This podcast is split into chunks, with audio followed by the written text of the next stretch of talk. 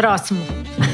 A gente vai chamar agora o economista Fábio Jambiagi, que estava conversando com o Rafael ali fora. O Fábio Jambiagi, trabalhando no BNDES, acaba de publicar um livro. Fábio, tudo bem? Eu estava dizendo, o Fábio acaba de publicar um livro que chama Apelo à Razão, que já é autoexplicativo. O Rafael disse que vocês ali fora já estavam conversando um pouco. Ele te perguntava quais eram os riscos embutidos nas duas candidaturas do ponto de vista econômico, né? Quais são os desafios ou as coisas incontornáveis, digamos assim, com as quais o Brasil vai ter que se defrontar. Se você puder fazer um resumo, na sua opinião, na sua avaliação, quais são os riscos, quais são as coisas incontornáveis e o que cada uma das candidaturas, se a gente tiver mesmo segundo turno, qual é o risco maior de cada uma delas? Os assuntos que estão colocados são mais ou menos conhecidos e tem alguns que não podem esperar a 1 de janeiro. Particularmente há uma questão em que pode ter que haver algum tipo de negociação, provavelmente algum tipo de esclarecimento por parte do, do vencedor, se não agora, a uhum. partir do dia 28 de outubro, que diz respeito ao preço da gasolina. Recapitulando, três ou quatro meses atrás, a gente teve um movimento com características até de blackout, não é? Uhum. Com afetou literalmente o país eh, inteiro, afetou o PIB, a arrecadação, etc. Foi a paralisação dos caminhoneiros, que inclusive foi apoiada, né, pelo menos no primeiro momento, pelo candidato Bolsonaro. E isso gerou uma série de consequências bastante negativas para o país. Em primeiro lugar, aumentou a inflação de 3 para 4 e pouco por cento por conta de uma série de pressões, até pela pressão do dólar que isso gerou e principalmente teve consequências muito ruins no mercado, no sentido de que coisas que se achavam que estavam superadas pelo avanço do processo do debate econômico voltaram em toda a sua intensidade e acabaram se refletindo numa decisão de, ao conter o preço da gasolina, estabelecer uhum. um subsídio né, no próprio orçamento eh, de um valor aproximado de 10 bilhões de reais este ano. Tá? Então, o que, que acontece? Eh, isso foi colocado no, no, orçamento como um crédito extraordinário. Eh, então, para o ano que vem, a gente, se continuar, tem um problema duplo. Em primeiro lugar, a famosa regra do teto que foi aprovada pelo governo Temer em 2016, na verdade, é um subteto no sentido de que deixa de fora do teto algumas eh, rubricas. Eh, tipicamente, por exemplo, créditos extraordinários, que eh, afetariam o orçamento uma única vez e depois sairiam. Né? E por uma interpretação que eh, é controversa, mas que eu entendo, uhum. Eh, isto entrou este ano como um crédito extraordinário. Isto por fora. Ano que vem já não dá mais para ser extraordinário. Exatamente. Ano que vem. Então, para o ano que vem a gente tem um problema duplo. Primeiro, este ano está afetando apenas metade do ano. Se continuar ano que vem, multiplica por bilhões. dois. É, isso sem considerar o fato de que o dólar aumentou, o preço do petróleo aumentou, etc. Então, provavelmente seria maior ainda. E segundo que já não pode ficar fora do teto. Ao entrar no teto, ele comprime as outras eh, despesas. Então, Esse é um tema. é, a solução econômica adequada com a qual uma parte importante dos meus colegas economistas concordaria é não pode haver subsídio, isso tem que se refletir no preço. Não é uma Aposto decisão... Aposto que isso vai dar briga entre Paulo Guedes e o Bolsonaro, hein? Aposto! Não é uma decisão trivial. Se você perguntasse para o Paulo Guedes um ano atrás, o que, que ele diria? Vai não, no preço. Não, subsídio nada, é. é Acontece o seguinte: se tomar de cara no momento da absoluta lua de mel, caso Bolsonaro vença, uma decisão que não seja econômica, a repercussão sobre os mercados. Você diz continuar subsidiando o combustível. É, exatamente. Então, quando se está fora do governo, a culpa é sempre do governo. Quando se é governo, o governo vira vidraça, há que tomar decisões que são difíceis, num sentido ou em outro. Se se manter o subsídio, há que se ver de onde sai o dinheiro, respeitando o teto. Se o subsídio não for mantido, bate no preço, bate na inflação, provavelmente vai bater na popularidade do, do governo, etc. E aí não vai adiantar mais jogar a culpa no governo Temer, que terá. E isso tem acabado. que decidir no dia primeiro, né, Fábio? É uma coisa a que não pode. Uma decisão que, que, não pode ser evitada nem tomada para já, no dia 1 de janeiro. Antes mesmo da é reforma, da Previdência ou qualquer coisa, tem que decidir o que vai fazer com o preço da gasolina. Exatamente. Há uma segunda questão que tem a ver com o encaminhamento da reforma da, da Previdência e vamos ver um pouco como se estabelece o clima na transição. Tanto o presidente da Câmara, Rodrigo Maia, como o presidente da República, Michel Temer, Michel Temer e o ministro da Fazenda têm assinado com boa vontade em relação à possibilidade de que haja uma tramitação uhum. da proposta atual de, de reforma. Tá? Não é trivial, no sentido de que é mais do que razoável que novos legisladores queiram se manifestar em relação a isso. Eu, particularmente, acho que, mesmo que haja boa vontade, até onde a minha vista alcança, não consigo enxergar uma votação em segundo turno disto, que é uma matéria é, complicada. Complexa. É, e há uma outra questão associada a isso, que mesmo que haja o melhor clima de entendimento, etc., é qual é a proposta aprovada. O meu entendimento, aí é uma opinião controversa, etc., mas eu a sustento com bastante convicção, é de que eh, a proposta do substitutivo, que aqui está em discussão, do relator Arthur Maia, era uma proposta eh, adequada, muito bem costurada. Quero ressaltar que o deputado fez um excelente trabalho de composição política para as condições políticas muito peculiares e muito delicadas uhum. de 2017, que já eram complicadas pela forma eh, em que surgiu o governo, com críticas de falta de legitimidade. Não que eu concorde, não é? mas havia uma uhum. crítica de que o governo não tinha legitimidade para aprovar uma reforma de vulto, etc. E que certamente se tornou um, um ambiente muito mais delicado depois da divulgação dos áudios do, do, do Joesley. É, então, o, o substitutivo, o deputado Arthur Maia, fez um excelente eh, trabalho ao apresentar o substitutivo em abril e depois houve um, uma nova versão do substitutivo costurada, ainda que não votada, no final de 2017. Esta proposta é uma proposta mais branda que a proposta original do governo apresentada em dezembro de 2016 e, no meu modo de ver, ela não mais é adequada para a circunstância atual pela seguinte razão. Aquela proposta foi costurada tendo como referência os últimos dados disponíveis na época, que eram os de 2016.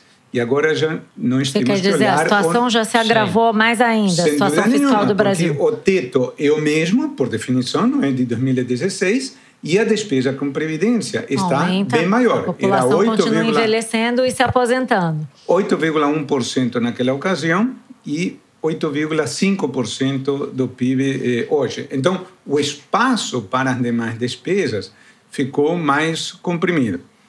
Eu tenho para mim que seria ainda mais na circunstância de um novo governo, lua de mel, pleno auge do seu capital político, etc., ele teria condições de eh, dizer, olha, eu vou considerar este arcabouço, mas eu vou, como se diz popularmente, elevar o sarrafo. A idade mínima, por exemplo. Particularmente, eu acho a idade mínima é baixa para as urgências. Né? Ela, recapitulando, é de 55 anos para os homens, uhum. 53 para eh, as mulheres. O que eu tenho defendido, uma idade mínima para os homens imediata 60 homens para mulheres a negociar vai depender do diferencial de, de gênero. Né? Deixa né? eu te perguntar, você é um, um, economista com ideias liberais, eu como leigo posso falar bobagem, você me corrige, mas você tem muita afinidade com o que pensa, por exemplo, Paulo Guedes, linhas gerais, ou tem, tem vários pontos de afinidade. Eu queria perguntar para o cidadão Jambiage, não para o economista. Que riscos você vê no eventual governo Bolsonaro político? Você tem receio de que a coisa possa desandar pesadamente na área de direitos humanos, na, na, nos direitos civis, é, em relação à democracia? Você tem esse tipo de preocupação? Como é que você, como cidadão, lida com essa perspectiva? Eu vou colocar isso em forma muito crua. Eu sou de família argentina, eu tenho parente desaparecido na Argentina. Certo. Então, isso mais ou menos diz o que, que eu penso em relação a algumas manifestações do candidato a presidente ao longo dos últimos anos. Por outro lado, como você falou, em matéria de filosofia econômica, compartilho uma série de pontos de vista com o, o Paulo Guedes. Curiosamente, não especificamente em relação à, à Previdência. Certo. Ele tem defendido o modelo de capitalização eu tenho uma série de restrições não conceituais, e sim práticas. Certo. A minha visão é que se o mundo começa agora, o modelo de capitalização é interessante, mas a partir do momento em que a gente já tem um desequilíbrio, se você adota um modelo de capitalização, você Quem vai seguinte, pagar, daqui né? para frente a regra é X, certo. mas eu tenho um exército de 30 milhões de aposentados. Como é que eu pago a essas pessoas se entra menos receita? Então, acho que é um modelo no qual se pode pensar, por exemplo, para quem entrar no mercado de trabalho a partir de agora, alguma coisa assim, mas vai ter efeito daqui a 50 anos. Não é isso que vai, resolver. que vai solucionar o problema fiscal nos próximos anos. Se você adota uma idade mínima maior, sim, tá? Há formas de equacionar. Desculpe mas interromper, é, que a gente tem. Novas, no, novos números. Fazer um balanço aqui. Está claro. muito rápida a apuração, já estamos com 85,86% das urnas que apuradas. Aconteceu? Caiu mais o Bolsonaro, 47,6%. Então, como a gente previu, à medida que os votos do Nordeste e do Norte vão entrando, vai diminuindo a taxa de branco. Mas ele vai para o segundo turno muito forte, né? De qualquer jeito. Sim, mas, não, mas vai para o é. segundo turno. É, a, a notícia é que ele vai para o segundo turno e o Haddad vai com 27,24. Em São Paulo, a apuração está lenta, mas o Márcio França passou o SCAF. Ainda está muito pequena essa margem, não dá para cravar, já tem uma percentagem 88% dos votos válidos, mas está 21,35% para o França, 21,33% para o SCAF. Quer dizer, vai ser ali voto a voto. Uhum.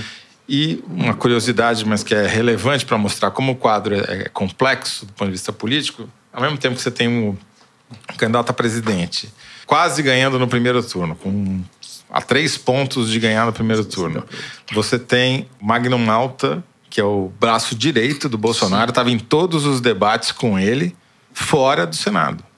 Vai para o ministério, Senado. então. Já podemos cravar o primeiro ministro de Bolsonaro. Não sei para quê, porque ele, o cara não consegue se eleger nem senador, por que ele vai botar lá no Senado? Mas, não, é, ministro, é, é, ministro. Ministro pode. O ministro é o presidente que aponta. E o Ricardo Ferraço também caiu fora, que era o senador Olha. do PSDB. Então, renovou as duas cadeiras do Senado no Espírito, no Santo. Espírito Santo. Só para mostrar como a coisa está bastante.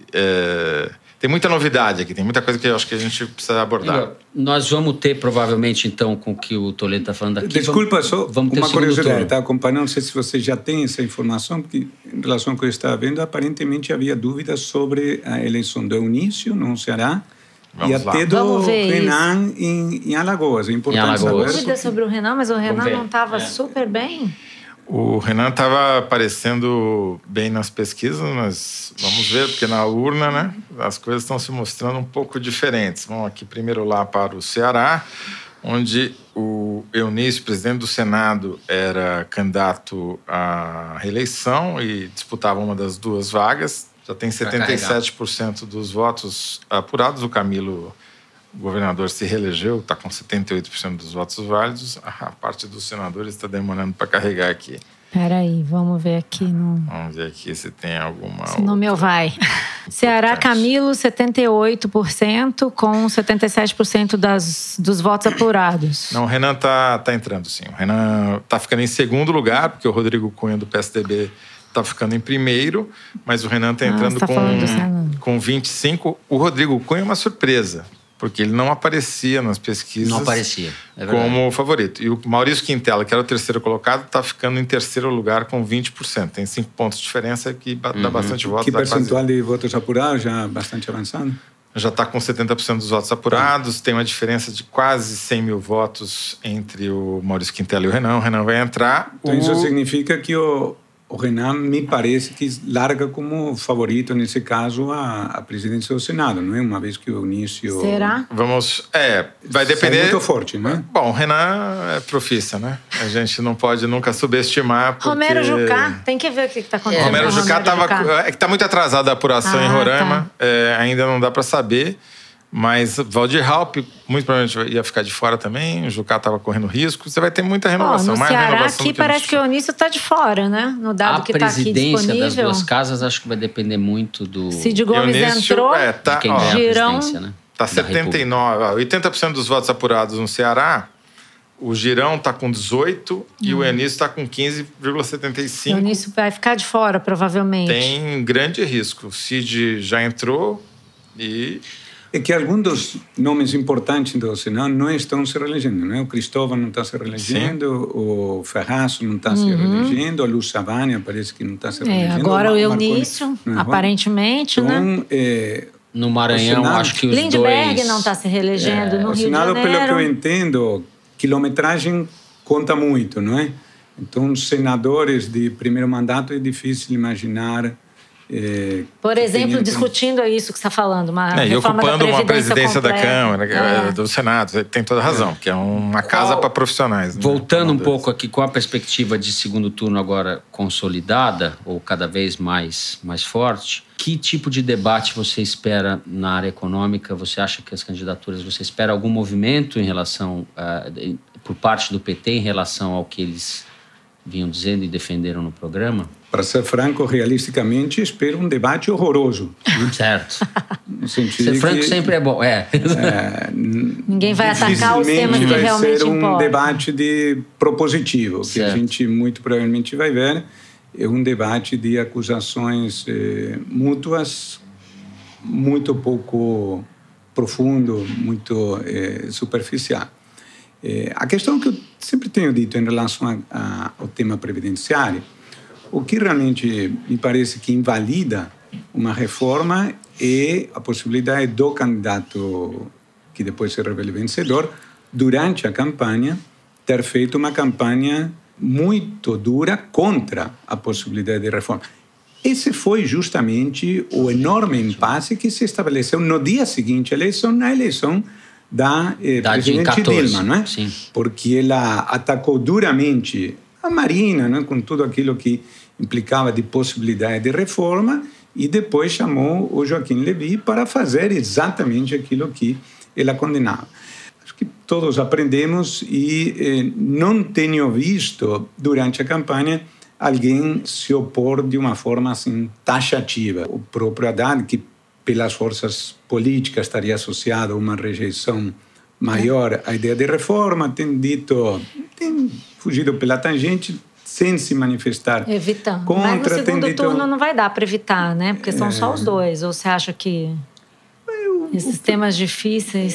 Eles provavelmente vão dizer que algo... O Haddad vai dizer que tem que ser adotada a idade mínima. Na verdade, ele já está falando, mas com, com diferenciação regional, algo nessa, nessa linha que, na prática, quer dizer pouco quando se olham os números, porque, na verdade, a expectativa de vida por regiões para quem chega aos 60 anos não difere muito da média nacional, de uma diferença de um ano. Acho que abrir este leque de possibilidades para fraude num país como o que a gente vive, que a pessoa depois poderia mudar de estado para se beneficiar, é um risco enorme, dada essa pequena diferença o, o, Bolsonaro vai dizer que vai endereçar isso para o seu posto em Ipiranga e provavelmente então essa questão tá vai certo, ficar para depois. Vai precisar perguntar para o Eduardo Bolsonaro, que vai ser o deputado mais votado do Brasil, já está com 1 milhão 624 Como mil que ele votos. vai agir? Nossa. E a segunda mais votada, até agora em São Paulo, é Joyce Hasselman, com 936 mil. A Joyce que acha que a Piauí é uma revista esquerdista.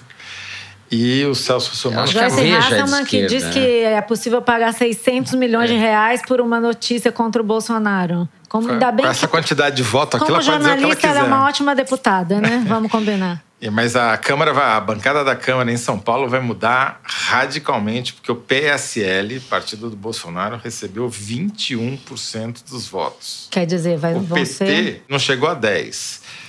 Eduardo Bolsonaro, mais votados. Bolsonaro, Eduardo, Joyce Hasselman, Celso Russomano, Kim Kataguiri, Tiririca ficou em quinto, Tabata Amaral, policial Kátia Sastre. Ah, olha só. Uhum.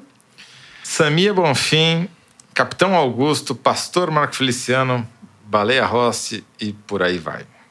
Ora, Alexandre Frota em 17. Oh. Na hipótese de vitória do Bolsonaro, com esse tipo de representação, ele está inteiramente à vontade para passar na Câmara a Fazer reforma que quiser. quiser. Não, é. A reforma que quiser. Se ele quiser botar a idade mínima de 65 anos, não, não vai fazer isso, até porque não é Isso da caso. idade mínima, eu, tava, eu pensei na, ele, na ele diminu- teria essa possibilidade. No- O diminuição Senado da, é mais complicado. da maioridade penal. Isso passa fácil. Sim, estatuto de, de mudança no Eu estatuto acho mais do- fácil aprovar esse tipo de coisa do que outras que mexem no bolso. eu acho. É, talvez. Tem um outro assunto que é polêmico, que eu sei que provoca polêmica entre o Paulo Guedes e o Bolsonaro e que é obrigatório para o ano que vem, que é como é que vai fazer com o reajuste do salário mínimo. Existe uma fórmula em vigor hoje que vence nesse ano que vem, né? É, mas não, não é, é imediato, no sentido de que É, é para o ano que vem. a regra para o ano que vem já está dada, tá? Hum. Eles vão ter que discutir o que fazer no ano que vem É, para o ano seguinte. para o ano Aham. seguinte. Então tem Dá tem um tempo, então, deles um chegarem tempo num tá? acordo. Sim, quando o ano se iniciar, basta apenas que se defina qual é o INPC do, do ano, a isso vai se adicionar o crescimento real do PIB em 2017, que já é conhecido, é um, 1%. Também, pelo fato de ser apenas 1% esse crescimento, não vai ter, Não vai ter problema. eh, tão forte nas contas públicas. A questão está para eh, colocada para depois. Aí, eh, do ponto de vista econômico, o que eu tenho defendido, e é uma forma de driblar a dificuldade política de mexer na Constituição, é uma medida assim, muito simples, que é jogar essa bola para frente e indexar o salário mínimo ao INPC durante alguns anos. Qual é a justificativa para isso? É que há, um, há uma defesa clara que está associada ao seguinte: era inteiramente razoável entender que o aumento real do salário mínimo era uma dívida social que tinha que ser paga quando o salário mínimo, no começo do plano real, era de 64 dólares. Agora, com 13 milhões de desempregados, com 27% de subempregados e, e desempregados, etc., eu acho que há um consenso nacional que não há nada mais dramático do que a recuperação do crescimento e do nível de emprego. Aumentar o salário mínimo, considerando Diminui os ônus que a isso, empregabilidade, a, a é, possibilidade não de criação de é, emprego. em termos reais, não é uma prioridade absoluta eh, hoje.